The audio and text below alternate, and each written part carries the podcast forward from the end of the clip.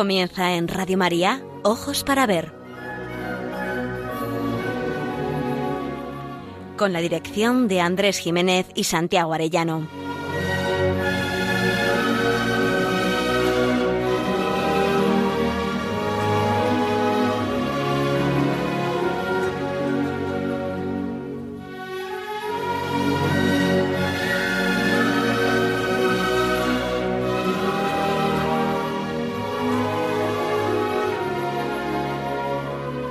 Buenos días, saludamos a todos nuestros oyentes en esta nueva edición de Ojos para Ver que emitimos desde Pamplona para Radio María el primer y tercer martes de cada mes.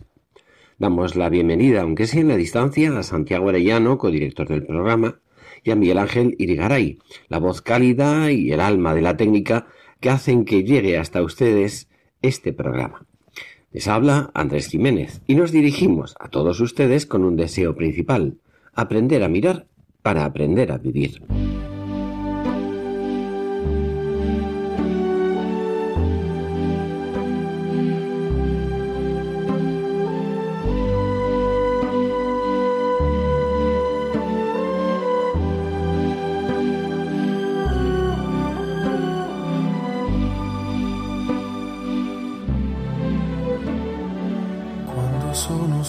Muy buenos días, queridos oyentes de Radio María. Es un motivo de alegría que recientemente se haya anunciado la celebración de un año jubilar en el santuario de Roncesvalles, con ocasión del 800 aniversario de la consagración de la Iglesia en 1220, en tiempos del rey Sancho VII el Fuerte. Con acierto se ha dedicado a la misericordia, porque es una de las necesidades más urgentes de nuestro momento histórico en la reconstrucción espiritual de Europa. En este sentido, don Francisco Pérez, arzobispo de Pamplona, ha llamado a no perder el sentido de la trascendencia y ha destacado que es hermoso saber que estamos llamados para la vida, una vida gozosa que tiene una plenitud en la eternidad si hemos sido responsables. Así, el jubileo se ha abierto el pasado 18 de julio a las 18 horas con una Eucaristía presidida por el arzobispo de Pamplona. El 25 de este mismo mes, Día de Santiago, se celebrará una misa en memoria de las víctimas del COVID-19 y el 15, 15 de agosto, se celebrará la fiesta de la Virgen en memoria de los fallecidos en la batalla de Roncesvalles, ocurrida ese mismo día del año 778.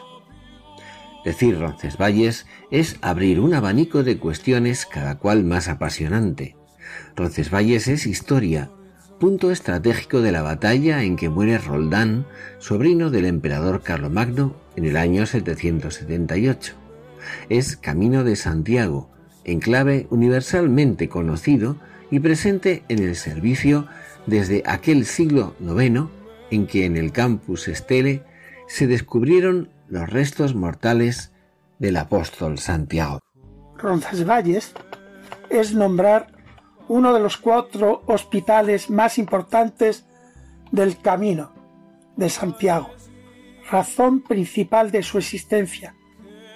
Roncesvalles es arte, sobre todo románico y gótico. Es corazón de la historia de Navarra. En su colegiata está enterrado uno de sus patrocinadores, Sancho VII el Fuerte. Roncesvalles es literatura. ¿Cómo no recordar los cien versos del cantar de Gesta Navarro, y es para muchos uno de los santuarios marianos más arraigados en la devoción de Navarra e incluso de Francia, y Roncesvalles es un centro de espiritualidad, un centro donde la oración de la Iglesia se eleva insistentemente por toda la humanidad. Nosotros, desde nuestra mirada del arte, queremos resaltar algunas de sus facetas. Nos vamos a detener en unos pocos rincones de su hermosura y vamos a hacerlo de la mano de un voluntario de Radio María, nuestro amigo Javier de Abajo, que nos ha entregado una ponencia sobre Roncesvalles, de la que hemos extraído la línea de este programa y las secciones El don de la belleza y aprender a mirar.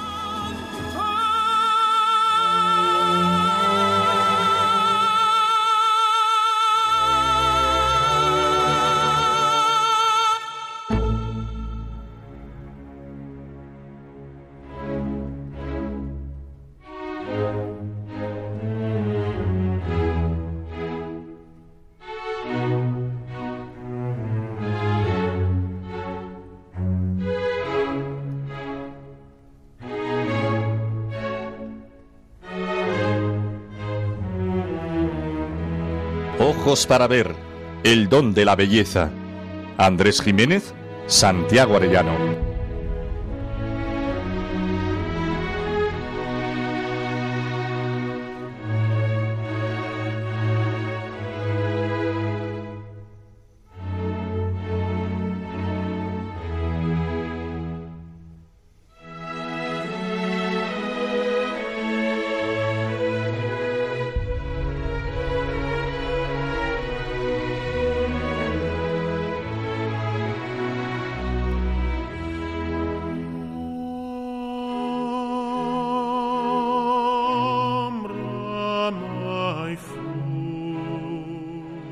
Un poema del siglo XIII escrito en latín denominado La Pretiosa.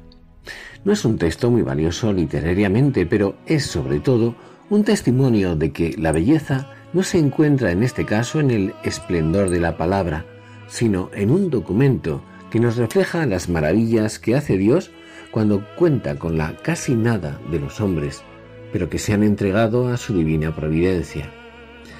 Roncesvalles se levantó en el lugar más contraindicado por la razón y el sentido común, por las dificultades climáticas y económicas de una zona escasamente habitada.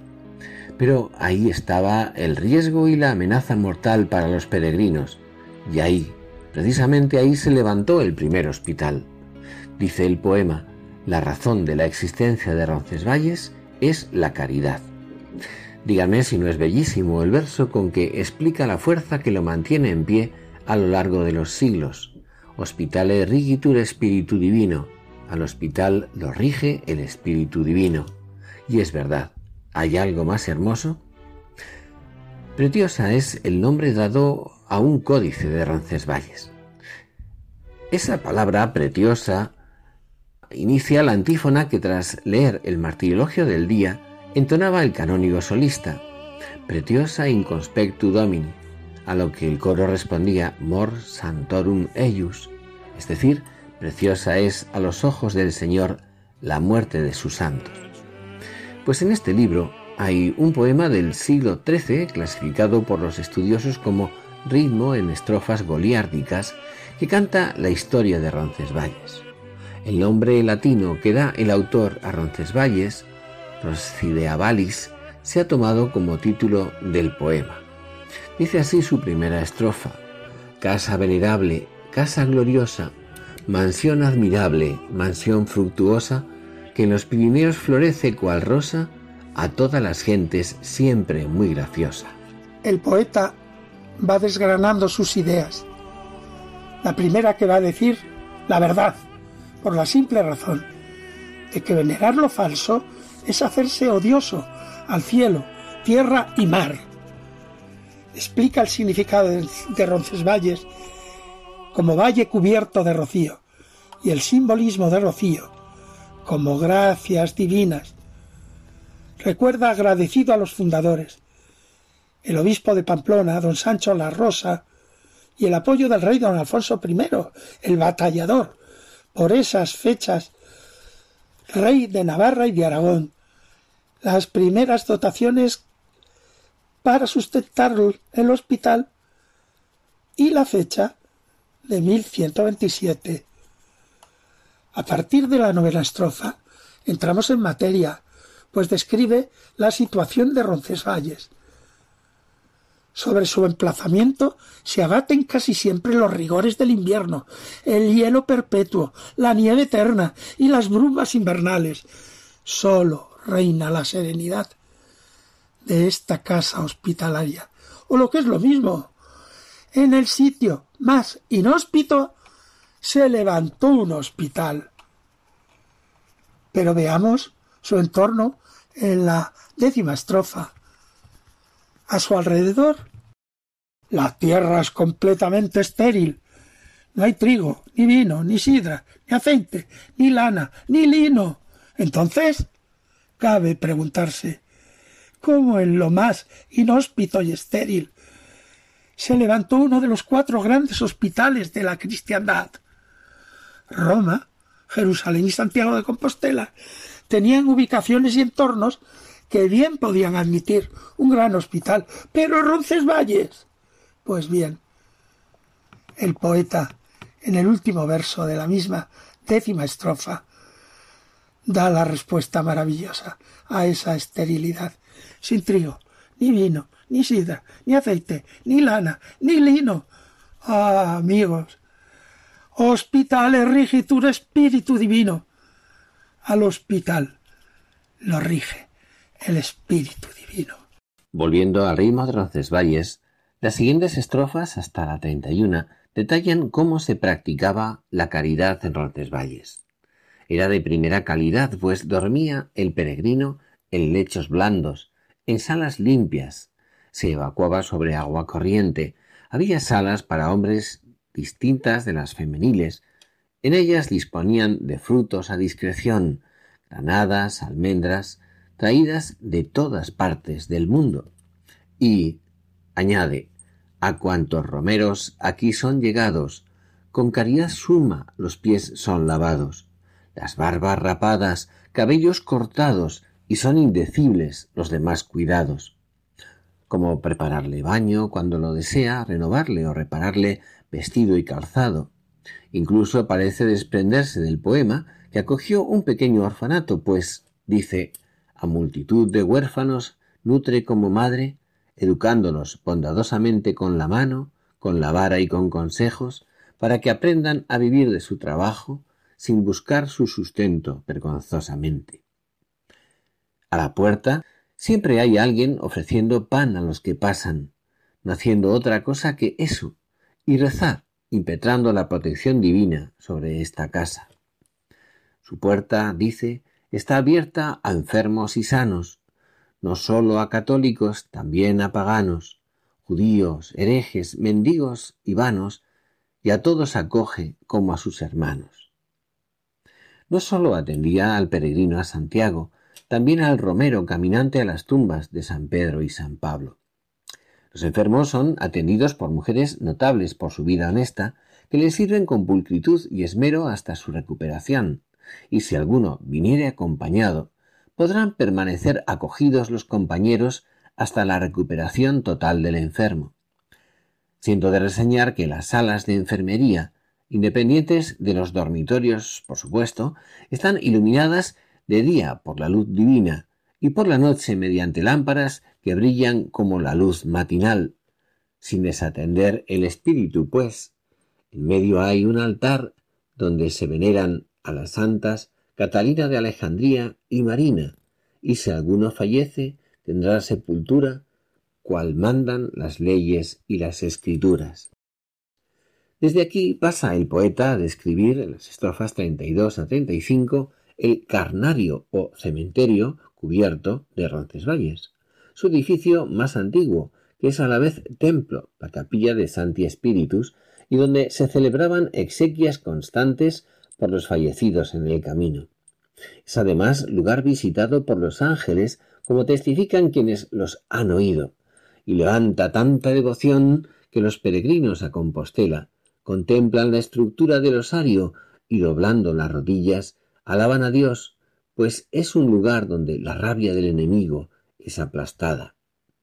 Las estrofas 36 y la siguiente cantan al rey contemporáneo del poeta, Sancho VII el Fuerte, su estirpe, su valor, su generosidad.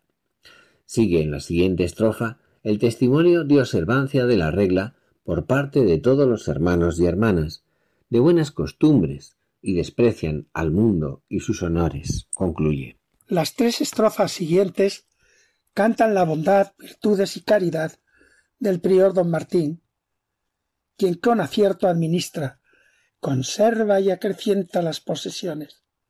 ¿De quién? ¿De Roncesvalles? ¿De la Iglesia? No. Servat, auget, pauperum hic posesiones. Conserva y acrecienta las posesiones de los pobres. Claro, el patrimonio de la Iglesia fue siempre el patrimonio de los pobres. A la puerta de la de los bancos y entidades financieras.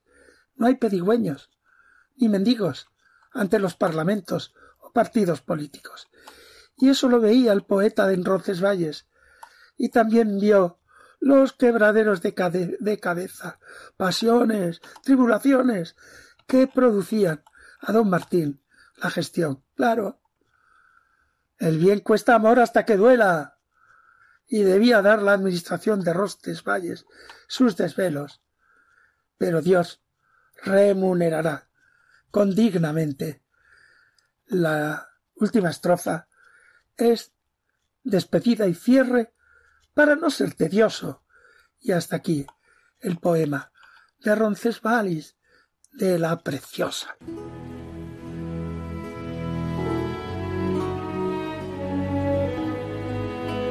Aprender a mirar.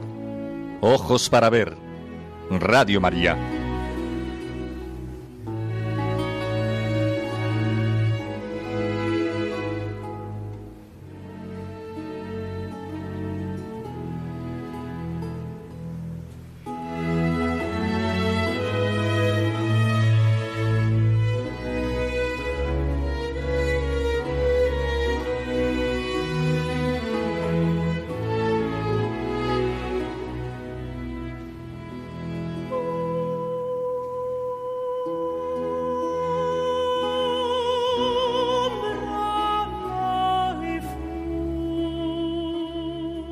Esta sección vamos a contemplar el escudo de Roncesvalles. Escudo funde en un solo objeto espada, cruz, bordón de peregrino y báculo abacial rematado en llamas en su curvatura superior. Hay, por tanto, un solo objeto con quíntuple significado. La cruz y el báculo significan la fe y el abadiato de su prior como abad mitrado, que llegó a ser en Navarra la tercera dignidad en Cortes, tras el rey y el obispo de Pamplona. No olvidemos tampoco que el báculo recuerda al bordón del peregrino, pero también ese báculo cruz es espada, cuyo simbolismo, como la lucha de la fe, tradicionalmente representada en la iconografía de San Pablo, por ejemplo, también recuerda entre la historia y la leyenda los orígenes de Roncesvalles, que hay quien define como orden monástico militar, que de ser así sería la más antigua de Occidente. El remate flamígero del báculo abacial significa la caridad, y siendo la caridad lo que en la relación trinitaria es propio del Espíritu Santo, cuya iconografía como lenguas de fuego es tan conocida, esa llama nos remite a él. No podría ser de otra forma, sabiendo que cuando el hospital de peregrinos bajó a su actual emplazamiento, el primer edificio que se construyó fue la capilla de Santi Espíritus. Teniendo representadas la fe y la caridad en el escudo, podría echarse a faltar la esperanza. Y de esperanza en la caridad de Roncesvalles iban cargados los peregrinos. Pues bien, esa esperanza viene representada en el color verde de la cruz báculo, flamígero, espada. En ese escudo resume se resume admirablemente la historia de Roncesvalles.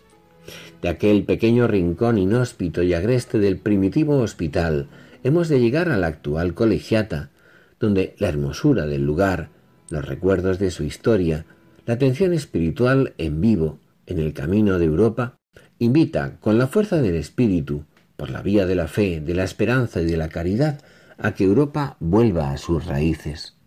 Cruz, báculo, espada, martirial como en San Pablo, refuerzan la fe, nos llenan de caridad y hacen renacer la esperanza. Sin duda, la época primitiva de Ibañeta, en el alto aquel de las montañas, puede llamarse heroica, pues las nieves podían cubrir la zona durante seis meses, y como hoy, los vientos azotarían a menudo y las nieblas serían casi perennes y como vecinos más inmediatos y frecuentes y señores de la zona, lobos en manadas, osos hambrientos y lo que es peor, cuadrillas de bandidos. El resto de visitantes de Ibañeta, pastores, algunos mercaderes en grupo y soldados, pocos, pues los moros estaban al sur. Pues allí, en despoblado, entre hielos y lobos, hizo su asiento primero la caridad de Roncesvalles hacia el peregrino. De esta época decíamos, podemos pensar que la caridad de los hospitaleros apenas iría más allá de dar posada al peregrino. En un despoblado montaraz y pobre de un reino abrumado por las guerras, las limosnas llegarían quizá a dar al peregrino alguna sopa, pan escaso, queso quizá. Sin embargo, el asiento a la lumbre, descanso y sueño parecerían al peregrino un buen reparo tras el camino que culminaba en Ibañeta. Sin embargo, hay dos noticias que hablan del espíritu hospitalario de aquella humilde institución. El hospitalero de Ibañeta tañía a menudo la campanita de su espadaña a fin de orientar por el sonido al viandante extraviado en aquellos bosques por la noche o la niebla. Además, los miembros de aquella primera institución recorrían aquellos parajes para proteger a los peregrinos de los osos, los lobos y las cuadrillas de salteadores. Es por eso que quizá se ha hablado de aquellos primeros hospitaleros como de una orden monástico militar, memoria de lo cual queda en la espada del escudo de la colegiata. ¿Acaso aquellos pocos soldados de frontera, habitualmente surcada por tropas del norte, y que sin duda encontraban en Ibañeta reposo y refugio, harían algún servicio a los peregrinos. Pero quien tuvo la visión y la capacidad de dar a aquel hospital un fuerte impulso es el obispo La Rosa. El constante incremento de peregrinos hizo que el obispo de Pamplona, don Sancho de la Rosa, fundara el 16 de junio de 1127 una cofradía de obispos, clérigos y laicos cuyas aportaciones permitieran atender en Ibañeta al peregrino. No tardó mucho en comprender que era insuficiente. Y así, en 1132, ya se traslada el hospital a su emplazamiento actual, a pie de monte, en un rincón mucho más protegido de los rigores climáticos y lo que era más importante, de lo que fue el término municipal de Burguete, se desgaja una parte con la que dota al hospital y a la iglesia de Santi Espíritus de rentas fijas, quedando la ermita del Salvador como avanzadilla de la caridad, con su misión de seguir tañendo la campana salvadora y primera acogida del peregrino. Lo demás es el curso de la historia, la nuestra también. Este año jubilar es esa campanita salvadora que sigue tañendo, orientando a los perdidos en la noche y apareciendo como avanzadilla de la caridad. Que Dios bendiga el año jubilar de Roncesvalles.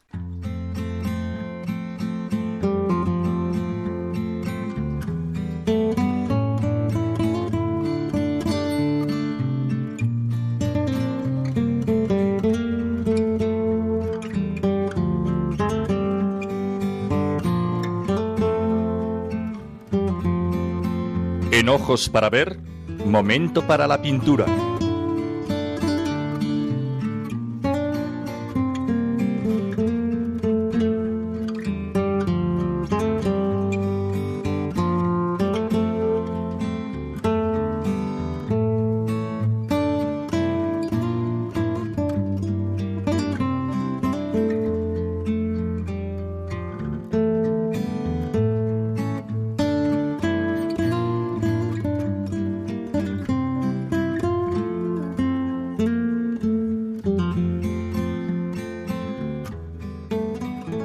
Museo que posee la propia colegiata se muestra una pintura realmente llamativa y hasta desconcertante. Se titula El tríptico de la crucifixión. Se vincula a la pintura flamenca y por la presencia de abigarrados personajes, deformes o caricaturescos, de animales y monstruos extraños, se ha juzgado cercano a la escuela de El Bosco.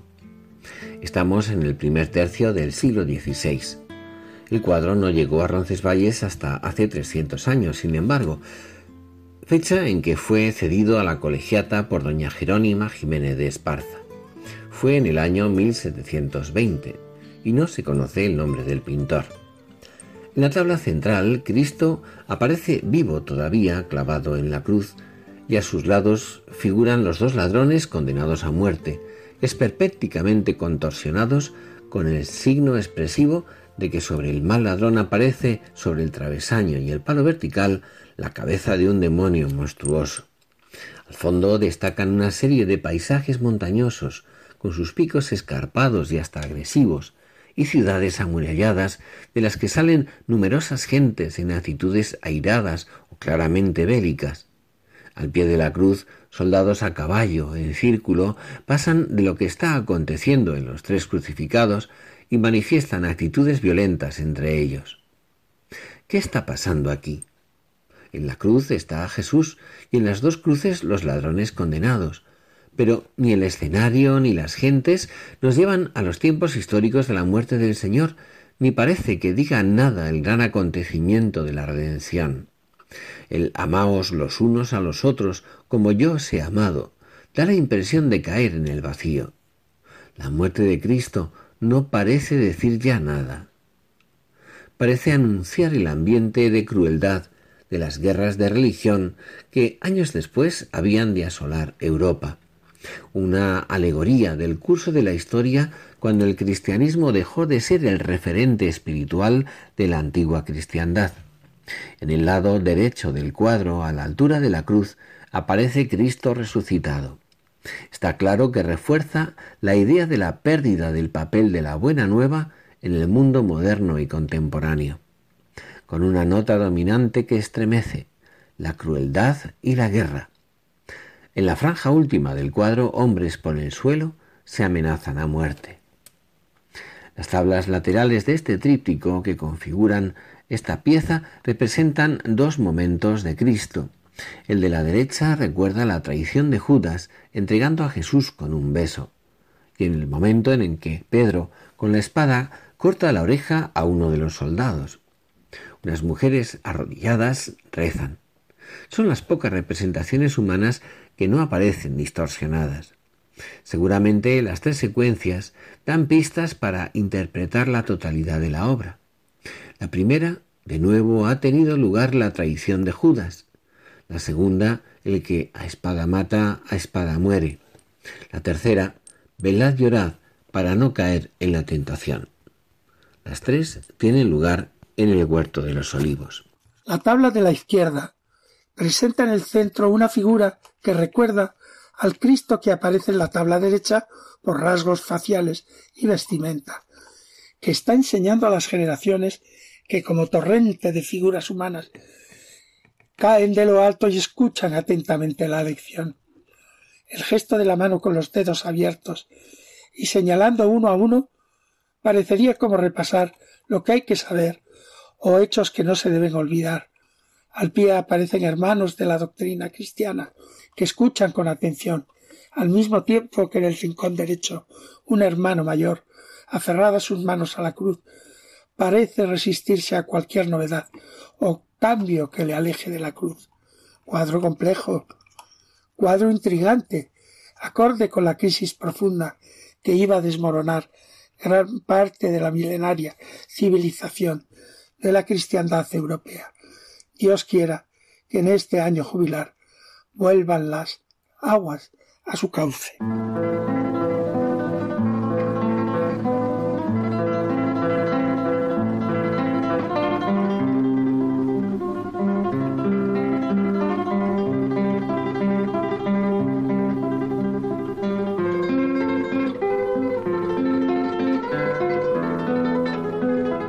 Momento para la poesía Ojos para ver, Radio María.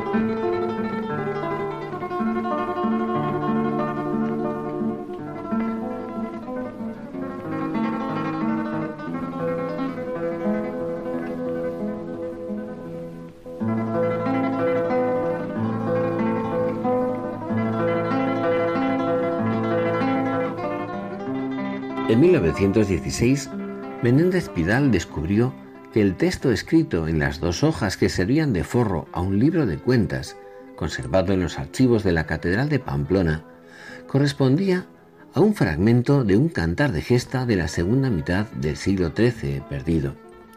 Se le puso el nombre de Roncesvalles acorde con su asunto, y desde entonces en el mundo de la literatura se le conoce como Cantar de Roncesvalles. Se trata de uno de los documentos primeros y más valiosos de nuestra historia literaria de Navarra. El fragmento recoge el instante en que Carlomagno, tras la batalla de Roncesvalles, contempla los cadáveres esparcidos por el campo.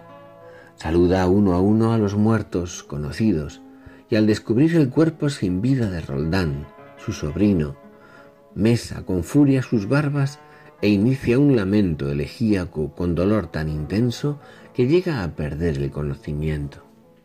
Del resto del cantar conjeturamos su argumento, pero no conservamos el poema. Tenemos solo cien versos. Lo demás, de momento, está perdido. Por entre los titubeos y vacilaciones de la lengua primitiva de sus versos, escuchamos el dolor ante la muerte violenta de unos seres queridos. No pretendemos ahora polemizar sobre la verdad histórica. En el fragmento, moros son los que infringieron la derrota y el haber sucumbido en lucha contra los enemigos de la fe, único consuelo y firme esperanza del premio celeste como recompensa del deber cumplido, tanto para el emperador como para Aimón, padre de Reinaldos de Montalbán. Los desastres de las guerras serían razón suficiente para dar a conocer estos textos a nuestros hijos. Cuántas promesas, habilidades, gracias, donosuras, virtudes esforzadamente logradas que quedan truncadas irremediablemente. Una juventud eliminada, una generación perdida. Hemos elegido el lamento de Aimón, aunque en la categoría y decoro de los personajes pueda aventajarle el lamento de todo un emperador. Hemos preferido el llanto de un padre ante el cadáver de su hijo.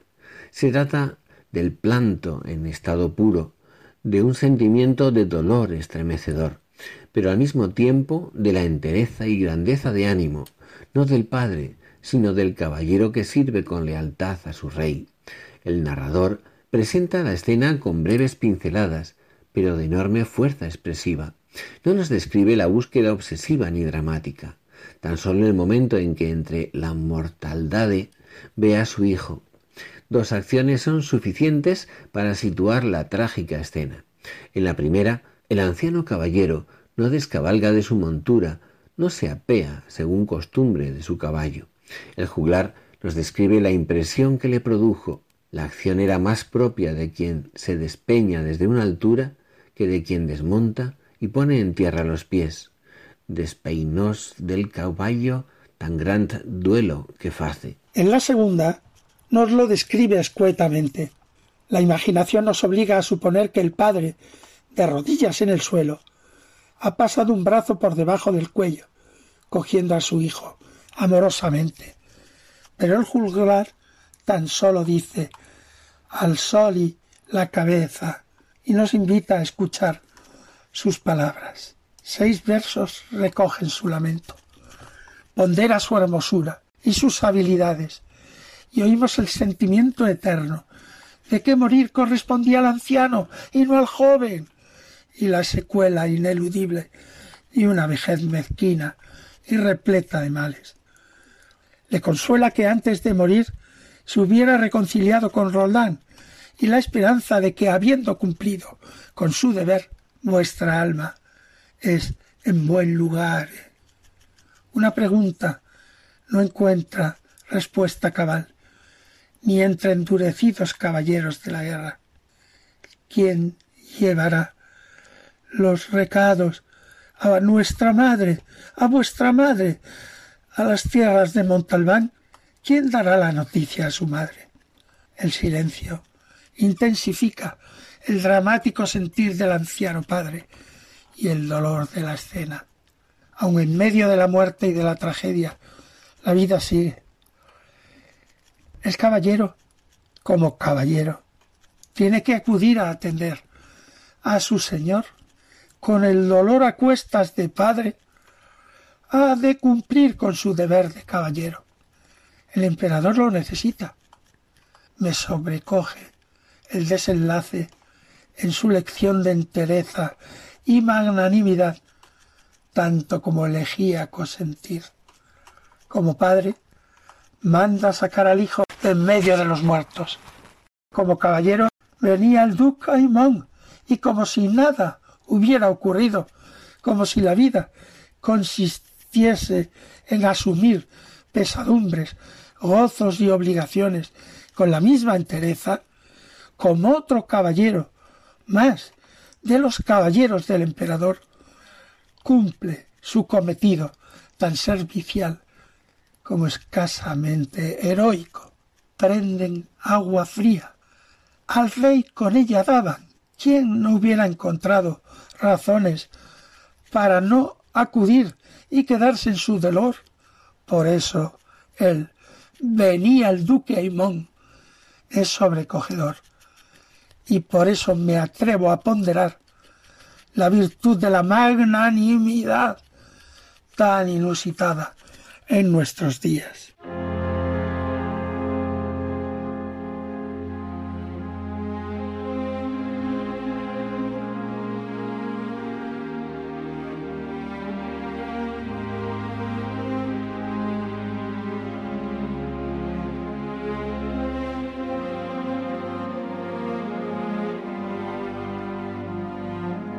El camino de las artes.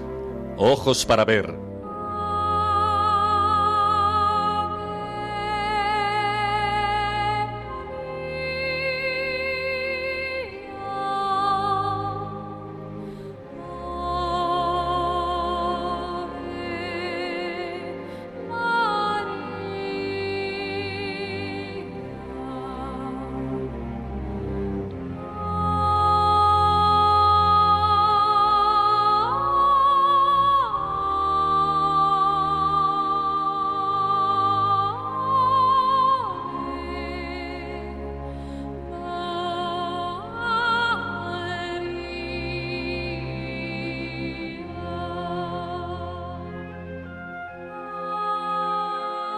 Elevada sobre el centro del presbiterio de la colegiata se halla Nuestra Señora de Roncesvalles. Es una de las piezas más bellas de la imaginería medieval mariana existente en Navarra, conocida sobre todo en España y en Francia, país este último en el que fue realizada, concretamente en un taller de la ciudad de Toulouse. Se fecha a mediados del siglo XIV y se la conoce como la Reina del Pirineo. A pocos metros del antiguo albergue de Ichandeguia está la Fuente de la Virgen. Dice la tradición que ante un ataque a la colegiata, unas versiones de la leyenda lo atribuyen a los moros, otras a los franceses, un canónigo de la colegiata entierra la imagen de la Virgen para evitar su destrucción o saqueo. El canónigo se llevó a la tumba el secreto del lugar de enterramiento, por lo que se creyó que la Virgen había sido destruida. Tiempo más tarde, unos pastores observaron cómo un ciervo se acercaba todas las noches a beber de la fuente, y al hacerlo, su cornamenta se iluminaba con luminosos luceros. Ante el prodigio, los pastores pusieron el extraño suceso en conocimiento del obispo de Pamplona, que en un primer momento no creyó la historia. Pero por la noche el obispo despierta. Su habitación está iluminada con un mágico resplandor. La luz rodea a un ángel. Con afable voz, éste reprende al obispo. Debes hacer caso a los pastores y dirigirte a la fuente de la que te han hablado. Allí te espera Nuestra Señora. El obispo, sobrecogido, localizó a los pastores en plena noche. La comitiva, bajo la luz de las antorchas, se dirige a la fuente. Al poco, las azadas dan con una urna de mármol. Al abrirla, descubren a la Virgen de Roncesvalles y su vestido de plata refulge maravillosamente a la luz de las antorchas. La hermosa talla mide 90 centímetros. No es una simple obra de imaginería, sino una pieza mixta en la que interviene también la orfebrería, pues la talla de madera, excepto en las zonas correspondientes a la cara y las manos, se halla cubierta con una hermosa chapa de plata. Merece especial alabanza su complejidad compositiva, la intensidad gestual de los personajes, el interés por manifestar la relación materno-filial, junto a la maestría técnica, tanto en el tratamiento de la madera como en su refinado recubrimiento de plata. María se encuentra sentada en una banqueta moldurada, con la cabeza inclinada hacia el niño al que mira. Este se encarama sobre las rodillas de su madre, con un movimiento impulsivo, al tiempo que María gira la cabeza y la inclina levemente para mirarlo con una leve sonrisa. Igualmente reseñable es la expresividad y humanización de ambos personajes, la mirada maternal con sus ojos almendrados y el vivaz gesto de Jesús, tratado como corresponde a la edad que representa. La calidad de la mano del artista se manifiesta en el tratamiento de los plegados, especialmente en las prendas de la Virgen que caen con gracia y plasticidad. El hermoso rostro de esta Virgen ha llamado la atención desde antiguo, con toda justicia. Desde el punto formal, se encuentra a la altura de las más bellas producciones de época gótica. En el aspecto expresivo, el artífice ha sabido fundir con total acierto dos extremos opuestos. La majestad de quien está por encima de todas las demás criaturas, como reina y señora, y la humildad y ternura propias de una madre.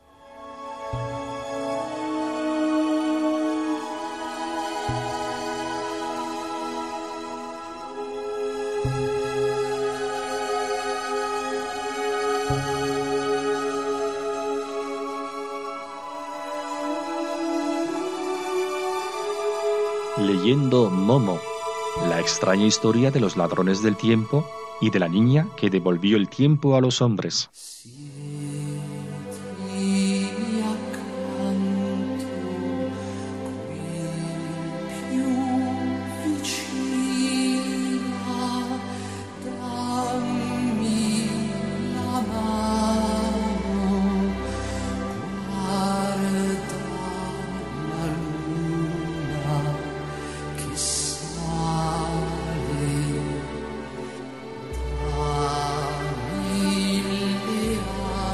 Concluimos nuestra lectura del libro Momo, de Michael Ende.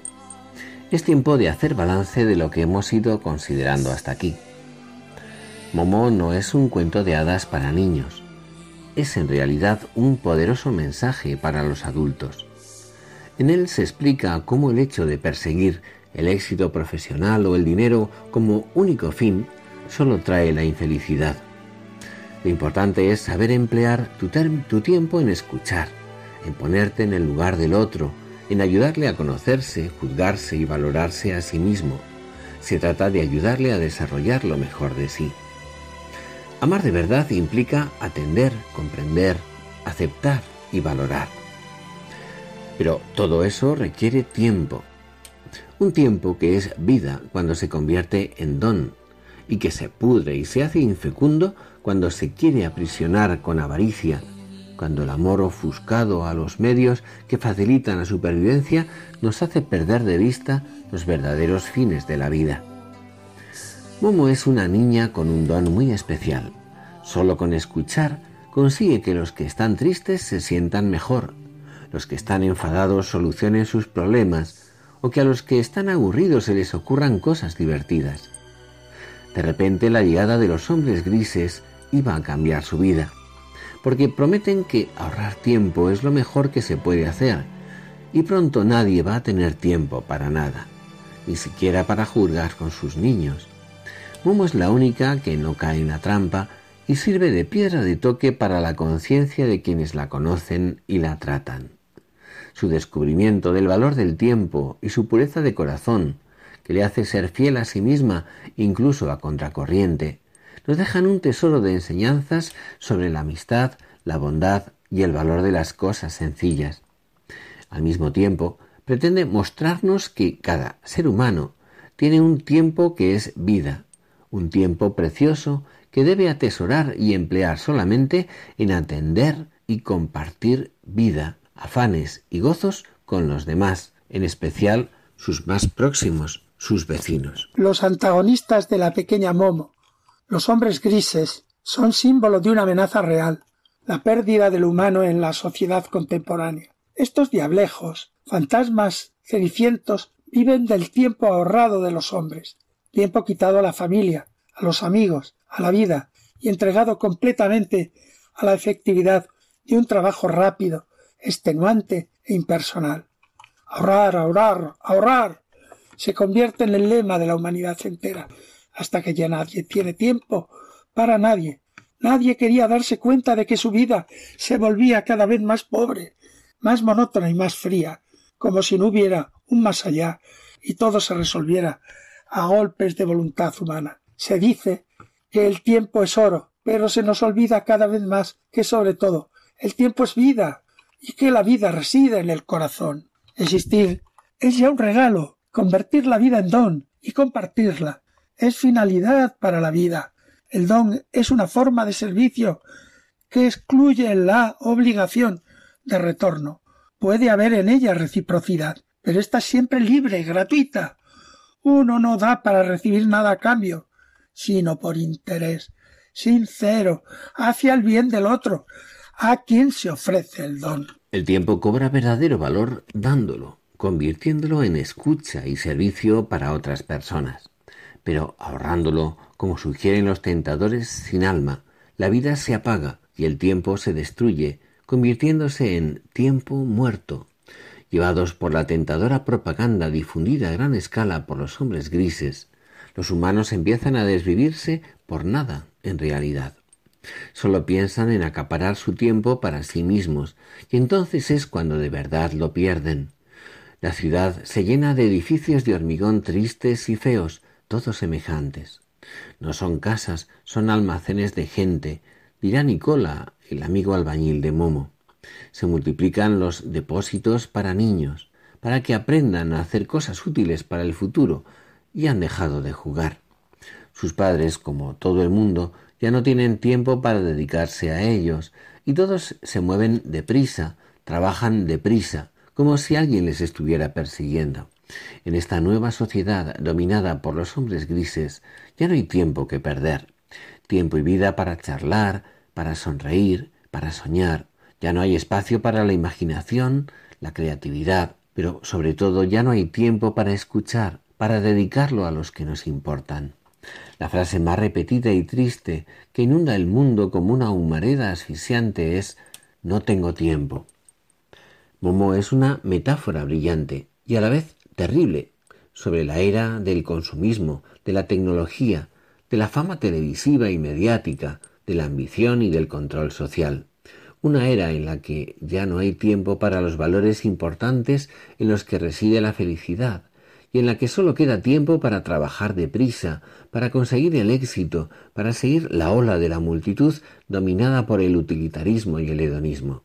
El tema era sin duda muy actual en 1974, cuando se publicó por primera vez el libro, pero lo es aún más hoy en día. Correr, correr hacia ninguna parte.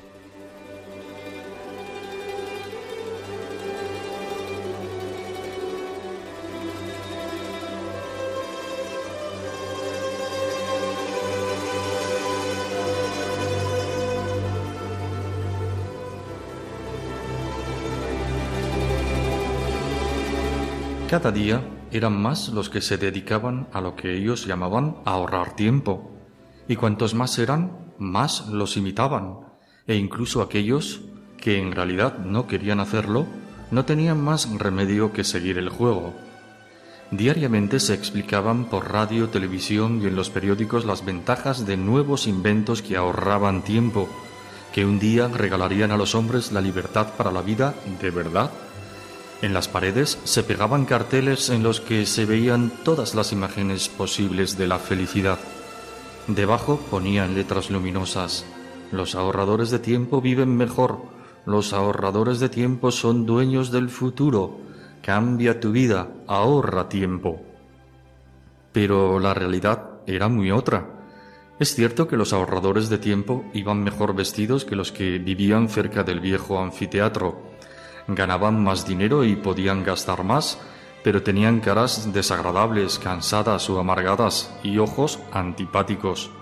Ellos, claro está, no tenían a nadie que pudiera escucharles y les ayudara a volverse listos, amistosos o contentos. Pero incluso si hubieran tenido a alguien así, es más que dudoso que jamás hubieran ido a verle, a menos que se hubiera podido resolver la cuestión en cinco minutos, si no, lo habrían considerado tiempo perdido. Según decían, tenían que aprovechar incluso los ratos libres con los que tenían que conseguir como fuera y a toda prisa diversión y relajación. Así que ya no podían celebrar fiestas de verdad, ni alegres ni serias. El soñar se consideraba entre ellas casi un crimen, pero lo que más les costaba soportar era el silencio, porque en el silencio les sobrevenía el miedo porque intuían lo que en realidad estaba ocurriendo con su vida por eso hacían un ruido siempre que los amenazaba el silencio. Pero está claro que no se trataba de un ruido divertido como el que reina allí donde juegan los niños, sino de uno airado y pesimista, que de día en día hacía más ruidosa la ciudad.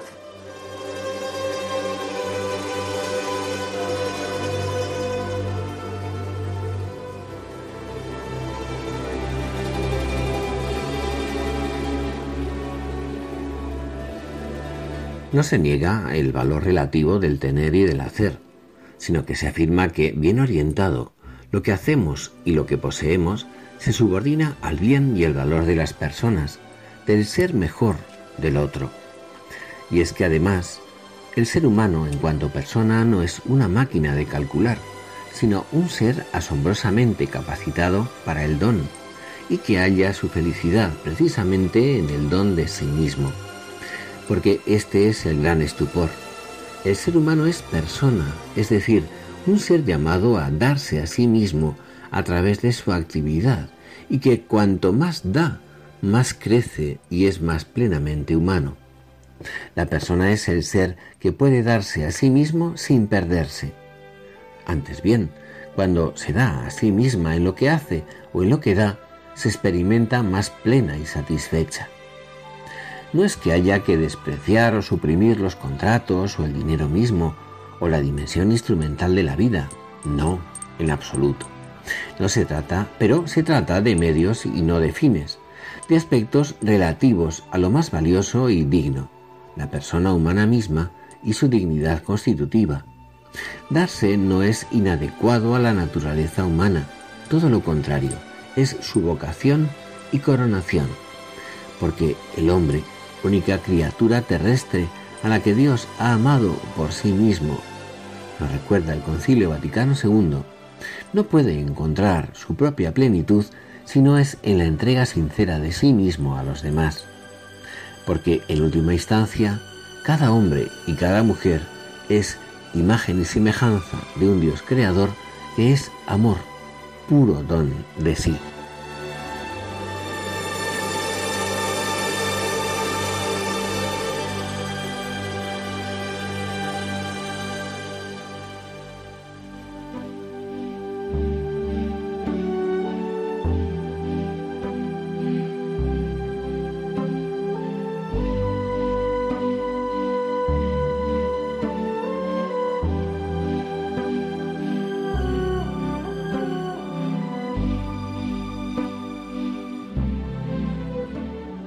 Queridos oyentes, les dejamos hasta dentro de un par de semanas.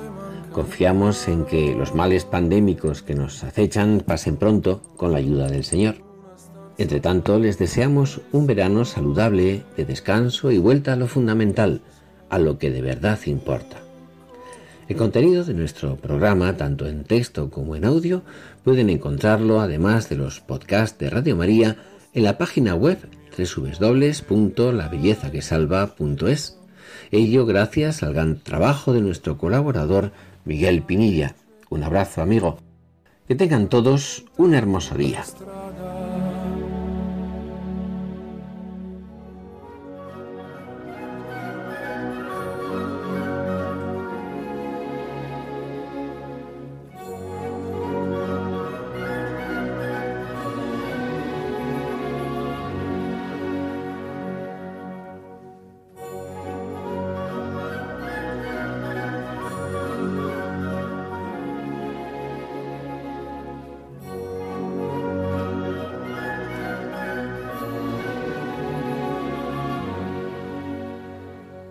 Finaliza en Radio María, Ojos para Ver.